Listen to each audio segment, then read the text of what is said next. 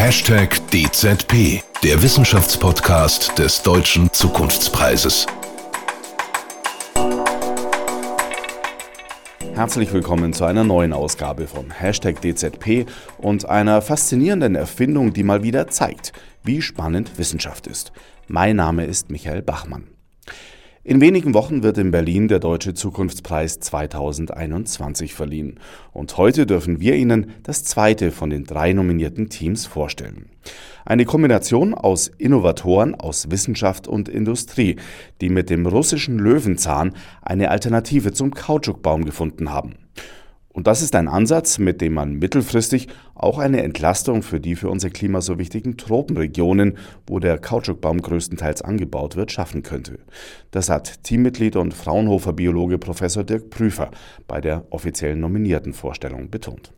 Und im Interesse unserer und vor allem aber auch der kommenden Generationen müssen wir jetzt und nicht erst morgen die Ursachen angehen denn wir können uns sicher sein, dass die reine Folgenbekämpfung in der Zukunft schwierig, wenn nicht sogar unmöglich sein wird.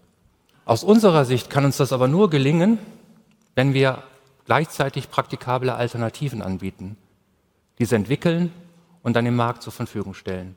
Und exakt hierzu möchten wir mit unserem Projekt der Entwicklung einer neuen und nachhaltigen Quelle für Naturkautschuk beitragen. Nach jahrelanger Grundlagenforschung hat es Team 2 nun geschafft, dank neuer Techniken für Ernte und Weiterverarbeitung Naturkautschuk aus russischem Löwenzahn für die Produktion von Reifen herzustellen. Mehr dazu jetzt von der Sprecherin von Team 2. Hashtag DZP zur Person. Für Dr. Carla Recker war es eine Menge Überzeugungsarbeit, um ihren Kollegen bei Continental klarzumachen, dass ihr Team mit dem russischen Löwenzahn eine ernstzunehmende Kautschukwariante für die Reifenherstellung gefunden hat. Doch auf Basis der Arbeiten der Fraunhofer Biologen Professor Dirk Prüfer und Dr. Christian Schulze-Gronover waren die ersten technischen Umsetzungsversuche vielversprechend. Und so konnte Continental inzwischen erste Fahrradreifen aus Löwenzahn-Kautschuk herstellen. Das zunehmende Klimabewusstsein gibt dem Projekt nun zusätzliche Schubkraft. Frau Dr. Recker, Sie sind mit einem sehr spannenden Projekt für den Deutschen Zukunftspreis 2021 nominiert worden. Was waren denn seinerzeit für Sie die Motivationen, eine alternative Rohstoffquelle für Kautschuk zu finden und diese auch noch in Deutschland zu etablieren? Naturkautschuk ist für Reifen und für viele andere Produkte des täglichen Lebens ein essentieller Rohstoff. Äh, schon damals zeichnete sich ab, dass wir etwa in den 20, 30er Jahren dieses Jahrhunderts auf ein Nachfragedefizit hinauslaufen, einfach weil die Anbausituation und die Entwicklung des Naturkautschukanbaus in den klassischen Anbauländern in Südostasien halt eben einen, einen Wandel erfährt.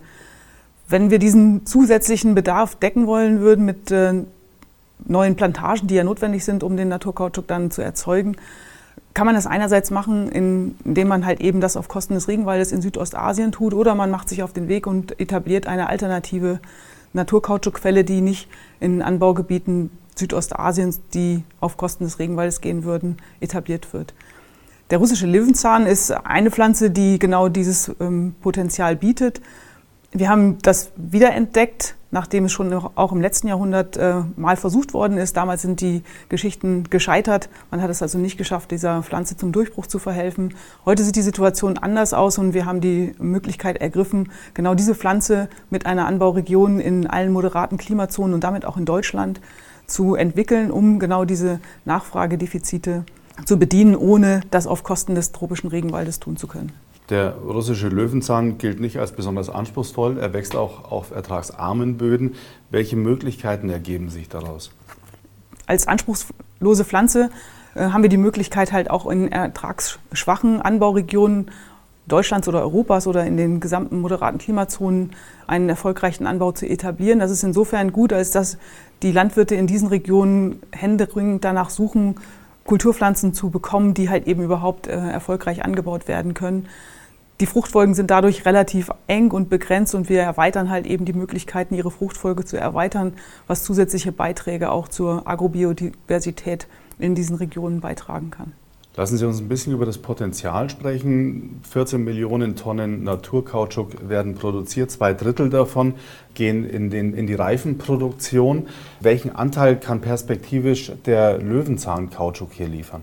Ja, das ist sicherlich schwer zu beantworten und ein langwieriger oder langfristiger Prozess. Ich denke, zu Beginn wäre es erstmal wichtig, die zusätzlichen Bedarfe zu decken mit der alternativen Quelle, um nicht noch mehr Regenwald zu gefährden. Das ist sicherlich der erste Schritt. Ich meine, wir wollen ja auch nicht die äh, südostasiatischen Kleinbauern arbeitslos machen, ihnen ihre Arbeitsplätze wegnehmen. Das ist nicht unsere Motivation.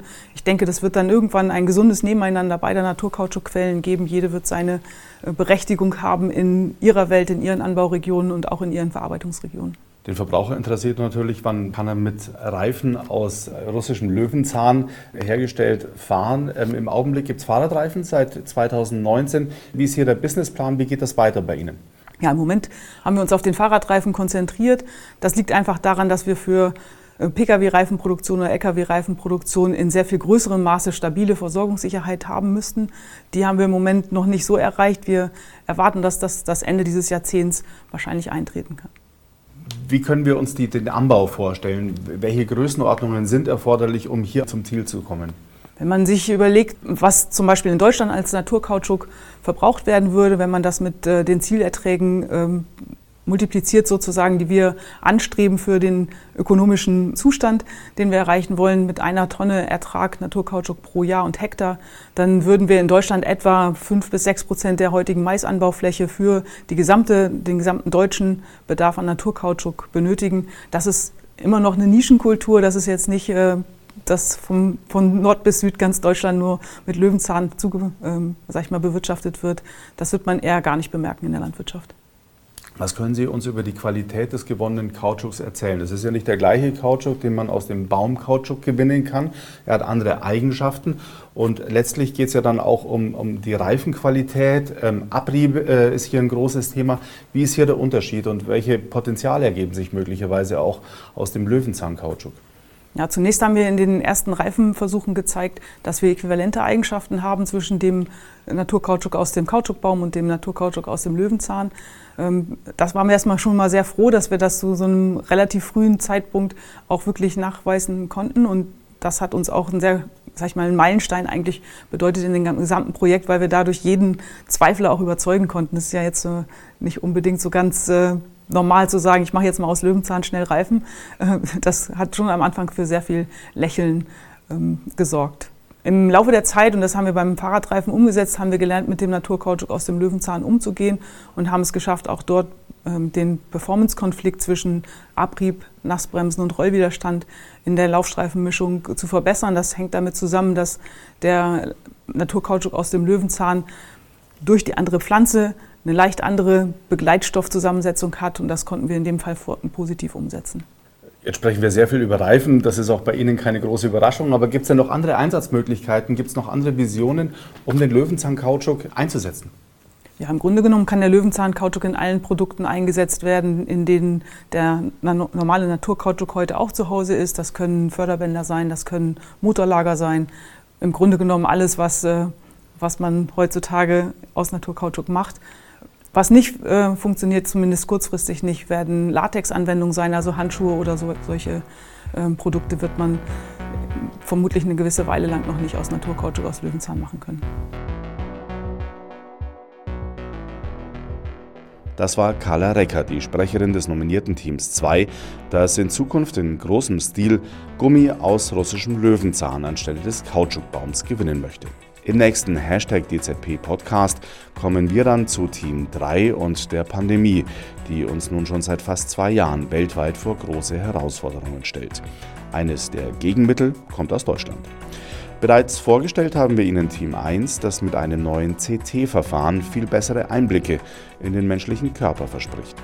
Und dann darf ich Sie noch auf den 17. November verweisen. An diesem Tag fällt dann in Berlin die Entscheidung, welches der drei Teams in diesem Jahr den Deutschen Zukunftspreis bekommt.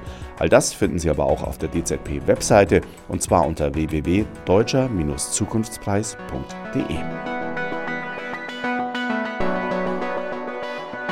Hashtag DZP, der Wissenschaftspodcast des Deutschen Zukunftspreises.